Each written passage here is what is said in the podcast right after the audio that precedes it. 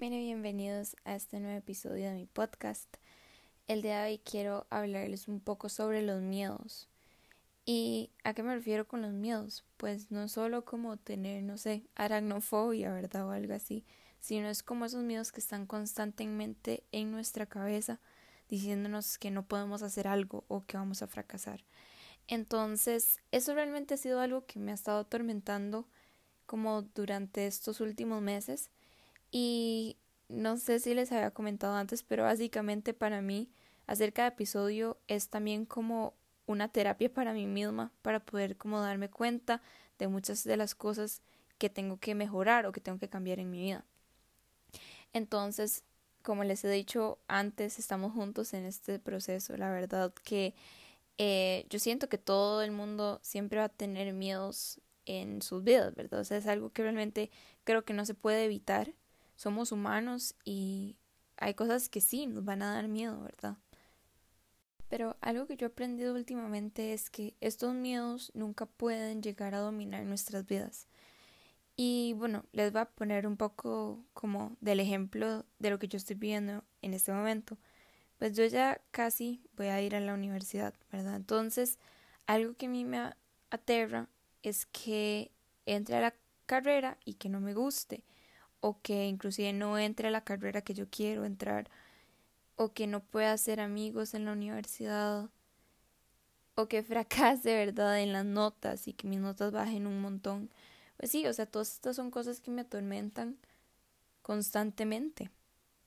Pero algo que últimamente he aprendido es que si dejo que estos miedos se apoderen de mi vida, tomen control de lo que yo estoy viviendo en este momento, o sea, lo único que va a pasar con es que se va a arruinar y que va a pasar pensando cosas negativas todo el tiempo y preocupada o triste todo el tiempo. Y o sea, como ya les dije, pues los miedos son cosas que todos los humanos experimentamos, que constantemente tenemos que luchar con. Pero nunca se sientan como, uy, tengo miedo, esto es malo, ¿verdad? O sea, pues, pues no, todo el mundo experimenta eso. Pero no podemos dejar que esto pase a más que esto pase a controlar nuestras vidas. ¿Y a qué me refiero con controlar nuestras vidas? Que nos perdamos de cosas o tomemos decisiones basadas en nuestros miedos. ¿Y cómo es esto? Bueno, les voy a poner un ejemplo bastante sencillo y un poco tonto, pero es un ejemplo que creo que realmente puede representar esto muy bien. Si a uno le dan miedo de las alturas, ¿verdad? Pero o uno lo invitan a ir a un canopy con todos sus amigos, usted sabe que va a ser un momento demasiado chuzo y que todos van a pasar demasiado bien, pero aún así uno no va solamente porque uno cree que se puede caer o algo así, pues entonces ahí se está perdiendo de una experiencia increíble solamente por tener miedo.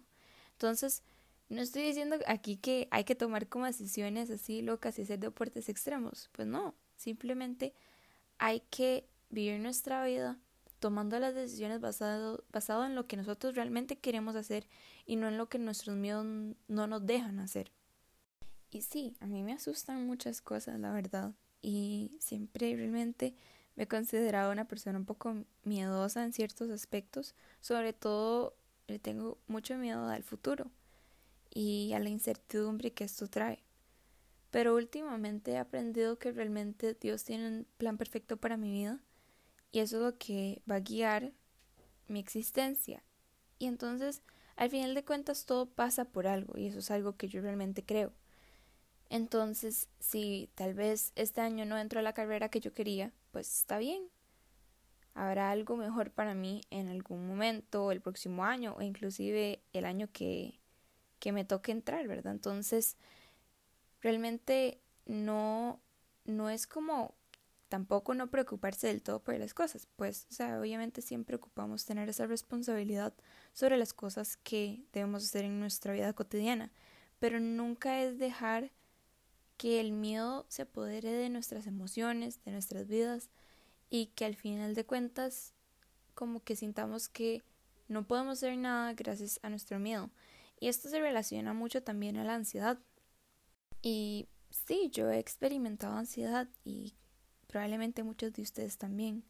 A lo largo de nuestras vidas, pues también normalmente podemos experimentar momentos de ansiedad fuertes, leves o como sea, pero eso no quita de que nos afecten. Y, y el miedo trae mucha ansiedad en nuestras vidas también.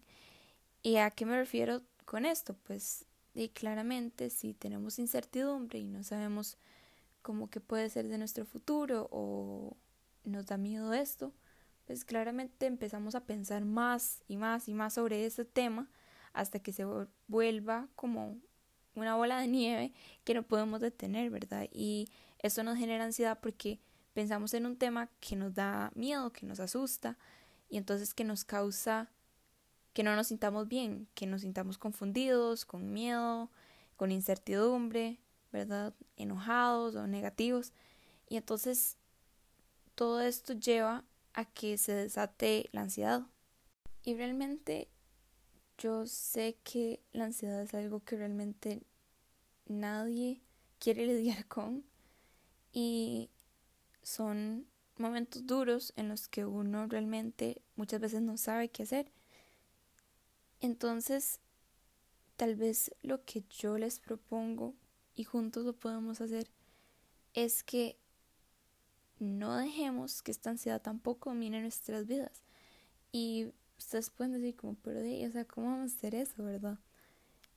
Y yo lo que les digo es que si ustedes saben que su ansiedad empieza desde sus miedos, desde eso que a ustedes les atemoriza hacer, pues entonces vamos a trabajar juntos para ir eliminando esos miedos o no eliminándolos, porque pues muchas veces no podemos eliminar las cosas que realmente nos dan miedo, pero podemos hacer que esas cosas no controlen nuestras vidas.